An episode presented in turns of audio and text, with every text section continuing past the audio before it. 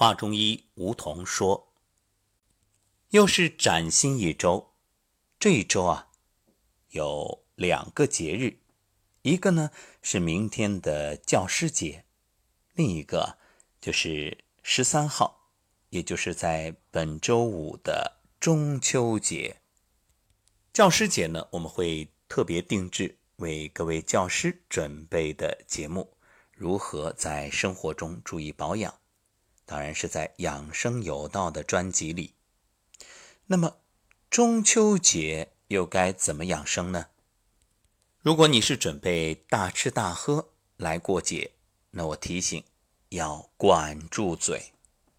其实啊，过节包括过年，你知道这属于什么吗？属于中国古人的智慧。是借过年过节来帮助我们进行一个身心的清理。为什么这么说呢？古人发现了宇宙规律，每到农历年，宇宙磁场会转化，影响人的身心，让人产生不良情绪。那怎么办呢？如果你把这个秘密告诉所有人，那可能大家心里一个会慌，再一个他不知道怎么办。所以，与其说透啊，那不如就简单的方法，来来来，阖家团圆，大家开开心心的，然后这工作呀、学习呀、生意呀，什么都放一放，哎，咱们啥都不干，咱就干这开心的事儿，就以这种欢快的情绪来度过这一段不太安生的时光，所以。古代也有一个传说，说年是一个怪物啊，所以过年啊放这个鞭炮啊，把这种怪物吓跑。所以古人不跟你讲宇宙的奥秘，也不说这些运转规律，因为说了绝大多数人听不懂，也不一定会做，甚至有人会说：“哎呀，这个东西太玄乎了，那哪有那么多事儿？”尤其现代人最喜欢说的是，把这一类都归为迷信。实际上，什么是迷信？你根本不懂，也不去了解，就说是迷信。要我说啊，这种僵化的思维才是迷信。所以古人设定这个节日，就是让你哎安然度过，你也不必懂，你只要觉着这个是好事好玩啊，有好吃的，又有好玩的，开开心心，有什么都不用做，哎，就这样随心所欲的过去。对，这就是过年过节，这就叫。自用不自知啊，就有些事儿你不用弄那么明白，你只要用就好了，简单相信，听话照做。其实儒释道也都有各自的法门。所谓的方便法门啊，就是善巧方便、权宜之计，就是能够利益他人、化度众生的智慧和方式，就是随机度人的方法。能够使人得到利益的途径。你看，儒家是通过什么来教化呢？仁义礼智信，包括祭祖，这些啊，它同样是有生命依据的。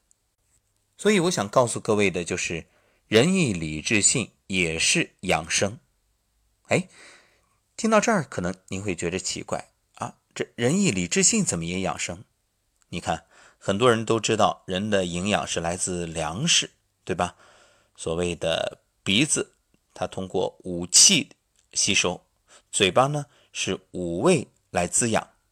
人呢就靠着五气和五味来吸收营养，获得能量。但其实这只是其中的一部分，除此以外。人体还有其他获得能量、获得营养的方式。我们举个例子就能说明这一点：异母同胞的兄弟或者姐妹，常常两个人的身体状态不一样。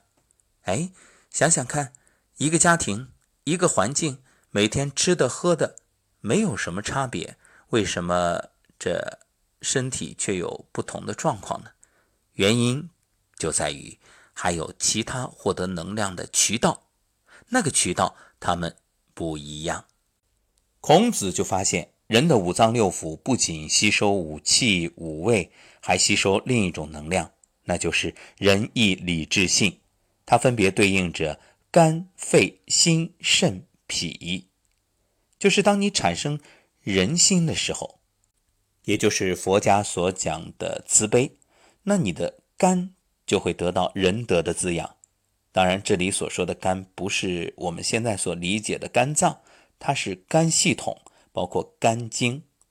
那么，你有讲信用的能量，脾胃就得到信德的滋养；而守住礼呀，不起邪念，肾呢就会得到礼德的滋养。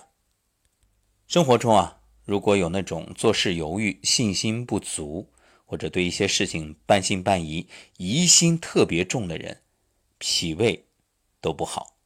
因为他没有得到信德的滋养，所以说五脏六腑啊，他还在受这个五德的能量滋养，也就是仁义礼智信。而佛家呢，叫持五戒，所以守住五戒，身体的能量就平衡，可以得到正常滋养。